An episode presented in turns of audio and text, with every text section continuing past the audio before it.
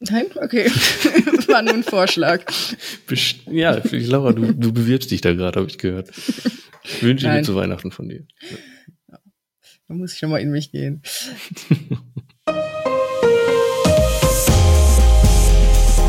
Herzlich willkommen zum Datenschutz Talk, Ihrem Podcast für die Themen Datenschutz und Informationssicherheit.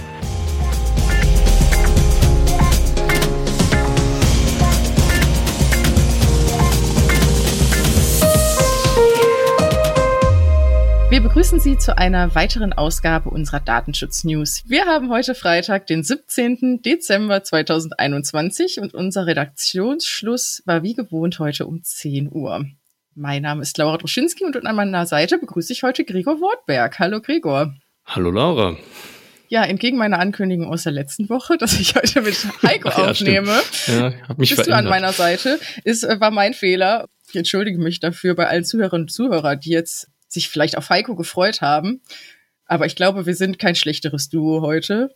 Und wer Heiko in dieser Woche hören möchte, kann dies ja auch noch bei der Themenfolge mit Microsoft Deutschland tun, weil die ist ja auch am Dienstag veröffentlicht worden. Also da, ich glaube, entstehen keine Entzugserscheinungen.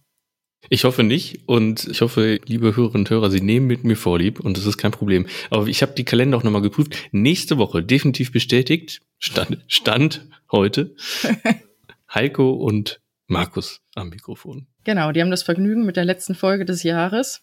Hat auch, glaube ich, die richtigen getroffen. Und ja, dann würde ich sagen, setzen wir noch ein Zeichen für dieses Jahr, Gregor, und starte doch. Ja, setzen wir ein Zeichen. Das BSI hat letzte Woche Freitag auch nach unserem Redaktionsschluss, pünktlich nach unserem Redaktionsschluss natürlich, auch ein Zeichen gesetzt und Alarm geschlagen wegen einer Software-Sicherheitslücke. Und die kritische Schwachstelle, die da benannt wurde, in der weit verbreiteten Java-Bibliothek Log4j oder Log4Shell, je nachdem, wie man es aussprechen möchte, führt nach Einschätzung des BSI zu einer extrem kritischen Bedrohungslage. Das BSI hat daher die bestehende Cybersicherheitswarnung in der zweiten Pressemitteilung am 16. Dezember auch nochmal auf die Warnstufe Rot angehoben. Ursächlich für diese Einschätzung ist die potenziell sehr weite Verbreitung der betroffenen Produkte und äh, die damit verbundenen Auswirkungen auf unzählig weitere Produkte. Vielleicht ein kurzer Exkurs. Eine Java-Bibliothek, also dieses Log4Shell, ist ein Softwaremodul, das zur Umsetzung einer bestimmten Funktionalität in ein weiteres Produkt verwendet wird. Und es ist daher oftmals tief in der Architektur von Produkten verankert. Die Schwachstelle, die laut äh, BSI trivial ausnutzbar sei, werde äh, aktuell mit unterschiedlichsten Angriffsformen äh, weltweit ausgenutzt. Das ist wahrscheinlich auch nochmal eine ein Grund für diese, für diese sehr hohe Risikobetrachtung. Neben Angriffen mit Kryptominern oder Botnetzen sind mittlerweile auch erste Ransomware-Angriffe bekannt geworden. Und die Angriffe könnten auch noch in einigen Wochen oder Monaten folgen, warnt das BSI. Wenn die genannte Schwachstelle jetzt erstmal nur für eine Erstinfektion genutzt wird und der eigentliche Angriff dann ein bisschen später noch erfolgt, wenn man sich dann wieder in Sicherheit wägt. Daher lautet die Empfehlung des BSI auch, die empfohlenen IT-Sicherheitsmaßnahmen schnellstmöglich umzusetzen. Dies gelte schwerpunktmäßig für Unternehmen, Organisationen und staatliche Stellen auf allen Ebenen, insbesondere jedoch Hersteller von IT-Produkten. Dementsprechend sollten vorhandene Systemupdates natürlich durchgeführt werden. Das BSI hat dazu selber aber auch schon erste Detektions- und Reaktionsmaßnahmen auf der Webseite veröffentlicht. Und äh, ja, für Verbraucherinnen und Verbraucher ist das jetzt nicht weniger kritisch, aber die sind weniger stark gefährdet, da die fragliche Java-Bibliothek auf Endgeräten wohl weniger stark verbreitet ist. Allerdings besteht da natürlich auch die Abhängigkeit von den Herstellern der einzelnen Produkte. Ja, können wir gespannt sein, was da so die nächsten Monate noch an Ergebnis rauskommen wird bei dieser Sicherheitslücke. Hoffen wir mal, dass es sich einigermaßen im Rahmen hält und ja, dass so viele wie möglich hier entsprechende Updates fahren können. Meine erste Nachricht für heute befasst sich mit einem Besuch von Max Schrems im ZDF-Magazin Royal.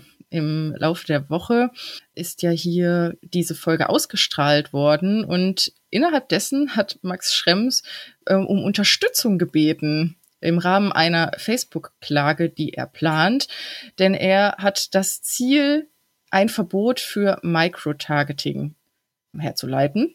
Um da vielleicht noch mal im Detail drauf einzugehen, weil ich jetzt nicht abschätzen kann, wie viele Zuhörerinnen und Zuhörern der Begriff direkt was sagt. Es geht hier, es handelt sich hier um einen Begriff aus dem Marketingbereich, wo es um die Ansprache direkter Interessen der Menschen geht. Also beispielsweise werden Suchmaschinenanfragen oder Social-Media-Beiträge ausgewertet nach Interessengebiet und ähm, nach Schlagworten dann auch kategorisiert.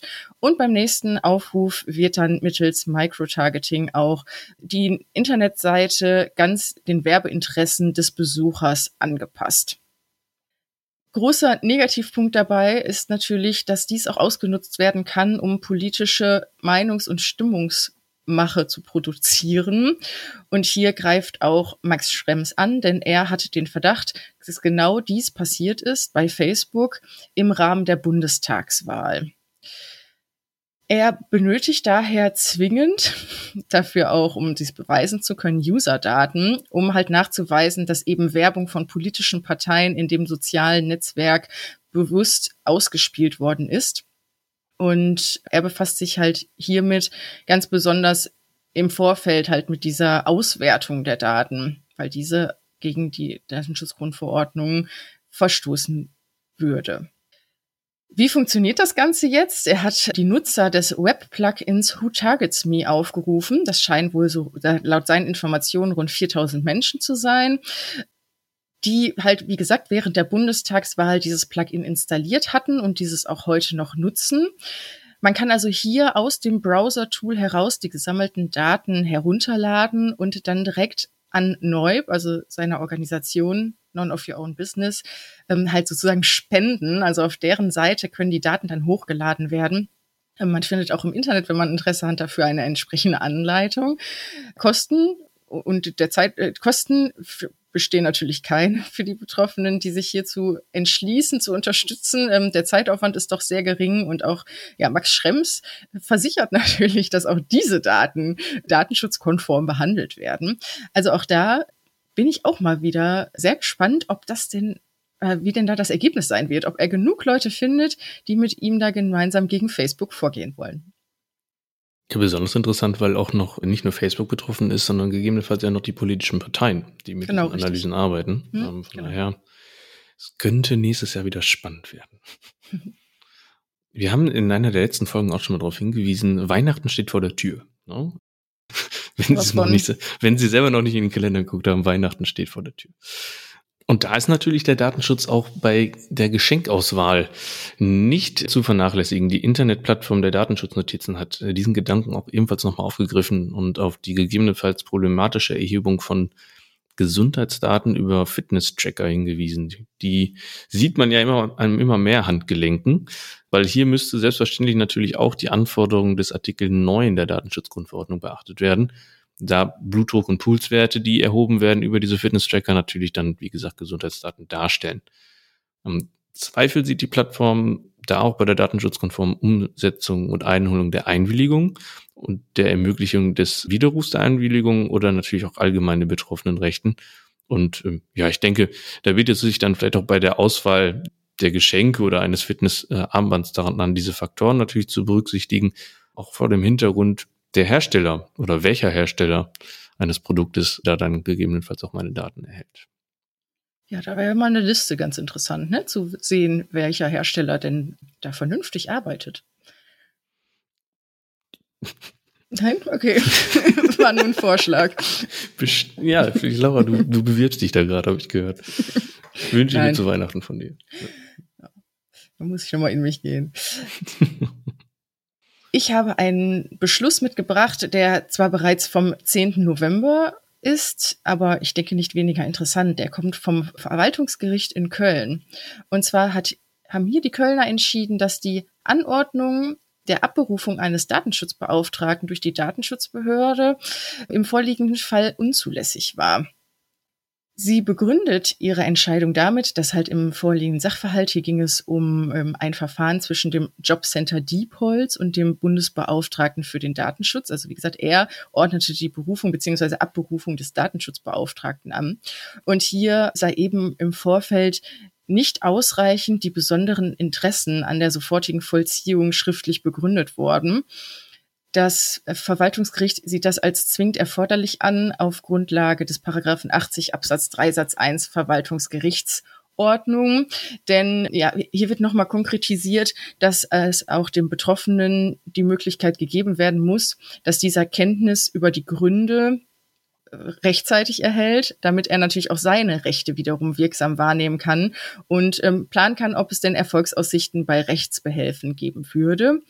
Außerdem begründet das Verwaltungsgericht Köln auch nochmal auf Grundlage dieses Paragraphen, dass die Behörde zugleich eben darauf aufmerksam gemacht werden muss, dass es sich um einen absoluten Ausnahmecharakter der bei der Vollziehungsanordnung handelt und diese nur auf Basis sorgfältiger Prüfung des Vollzugsinteresse auferlegt werden darf. Sie haben nochmal begründet, dass auch eine formalhafte, also eine beliebige Fallgestaltung, passende Wendung, vorblattmäßige oder pauschale Argumentationsmuster oder die bloße Wiederholung des Gesetzestextes nicht ausreicht. Also Sie stellen sich hier wirklich eine, eine große Interessenabwägung vor, aus der hervorgehen muss, warum die Verwaltung im konkreten Fall die sofortigen Vollziehbarkeitsinteressen Vorrang gegenüber dem Aufschubinteressen des Betroffenen einräumt. Wo kommt jetzt da der Datenschutz ins Spiel? Natürlich auch noch beim Artikel 58 Absatz 2 D DSGVO, denn ähm, hier sind ja die Ermächtigungsgrundlagen für die Aufsichtsbehörden abgebildet.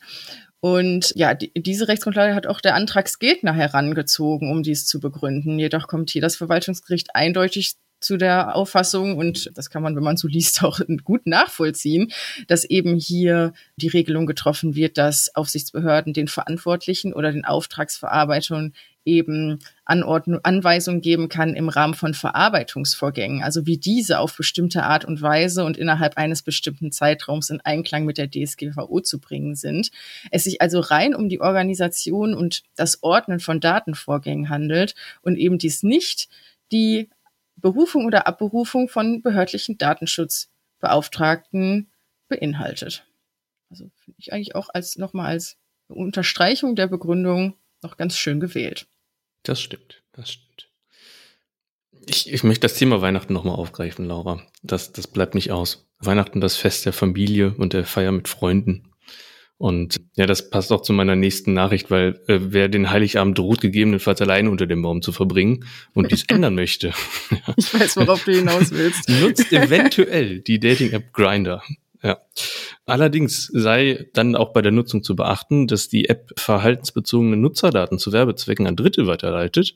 Dies sieht jedenfalls die norwegische Aufsichtsbehörde als erwiesen an und in Folge von diesen Verstoßen, insbesondere der fehlenden Einwilligung der Nutzer für diese Weiterleitung, muss Grinder jetzt umgerechnet 6,4 Millionen Euro Strafe zahlen. 65 Millionen Kronen sind das dann. Wahnsinn. Ja, du hast jetzt von Norwegen berichtet. Ich habe jetzt noch mal ein Update aus Frankreich mitgebracht und zwar ein ein alter Bekannter. Wir hatten es schon lange nicht mehr im Podcast. Clearview AI. Ist ja schon wieder einige Zeit her, aber ich dachte mir, ich habe es gelesen. Wir dürfen da nicht drüber weggehen. Denn die französische Aufsichtsbehörde CNIL hat auch hier eine Anordnung erlassen, dass Clearview AI online öffentlich zugängliche Fotos und Videos umgehend äh, nicht mehr verarbeiten dürfen und auch, dass diese Daten innerhalb von zwei Monaten gelöscht werden müssen. Untersuchungen haben hier in Frankreich ergeben, wenig überraschend, dass die Erhebung und Verwendung der biometrischen Daten durch Clearview AI eben gegen die Datenschutzgrundverordnung verstößt vielleicht, äh, ja, kürzlich wurde ja auch erst auch in Australien eine Anordnung erlassen bezüglich Clearview AI. Hier war es ja so, dass die australische Bundespolizei diesen Dienst, diese, dieses Gesichtserkennungstool ja sogar genutzt hat. Und hier ist ja auch die australische Datenschutzbeauftragte Angeline Falk zu dem Ergebnis gekommen, dass auch dort gegen den Datenschutzkodex der australischen Regierungsbehörde verstoßen wird. Man kann also davon ausgehen, dass da wahrscheinlich jetzt noch einige Länder nachziehen werden und vielleicht dann wirklich Clearview AI irgendwann doch komplett von der Bildfläche verschwinden wird. Naja, vielleicht lohnt es sich dann doch ja für uns extra den eigenen Jingle für den Anbieter ja. im Podcast dann doch nochmal zu entwickeln. Ne? Stimmt, das, das hatten wir ja mal angedacht. ja, auch entwickelt. Gutes Stichwort. Hat die Bayerische Aussichtsbehörde bereits Anfang Dezember, beziehungsweise da hat sie veröffentlicht, eine Kurzinfo über den Einsatz von Office-Anwendungen in Drittstaaten für bayerische öffentliche Stellen. Ganz interessante Kurzinformationen ähm, über einen ähm, Hinweis zum Datenschutzsicherheitskonzept und rechtlichen Rahmenbedingungen für eine Übermittlung von personenbezogenen Daten in ein Drittland. Dann wird ferner aufgezeigt, welche Anforderungen an die Rechenschaftspflicht des Verantwortlichen zu stellen sind wie immer verlinkt in den Shownotes diese Ausarbeitung. Was wir ebenso in die Shownotes packen werden, ist der Datenschutzleitfaden für KMU, also kleinere und mittlere Unternehmen, welcher jetzt in zweiter Auflage durch den Landesbeauftragten für den Datenschutz Sachsen-Anhalt, Albert Kohaus, äh, veröffentlicht wurde. Dieser heißt Datenschutz ist Chefsache und adressiert sich an Unternehmen, Geschäftsführer, Führungskräfte, wie gesagt, äh, von kleinen und mittleren Unternehmen und alle Personen dort, die in sonstigen Funktionen sich mit den Fragen des Datenschutzes befassen. Es handelt sich hierbei um eine kompakte Darstellung datenschutzrechtlicher Themen, alles Wichtige, was man wissen muss, bietet natürlich auch Orientierung in dem in, in doch der Masse an Maßnahmen, die doch für äh, Datenschutzfremde manchmal sehr überfordert sein können. Und was ich besonders schön finde, dass im Anschluss oder auf den letzten Seiten auch noch ein Fragenkatalog zu finden ist, wo man selber überprüfen kann als Unternehmen, wie gut man denn aufgestellt ist. Also eine Selbstüberprüfung ist auf Basis dessen möglich, finde ich eigentlich ganz schön. Nicht nur, ich sage jetzt mal, fachchinesisch, sondern äh, direkt eben Handlungsempfehlung hat. Es wird noch vervollständigt, das Dokument mit natürlich ausführlichen Quellen, hilfreichen Formularen, aber natürlich auch Vorlagen. Wer Interesse an diesem Dokument hat, wie gesagt, wir, wir packen sie gerne in die Show Notes in der Online-Version. Kurzfristig soll es wohl auch eine Print-Version geben.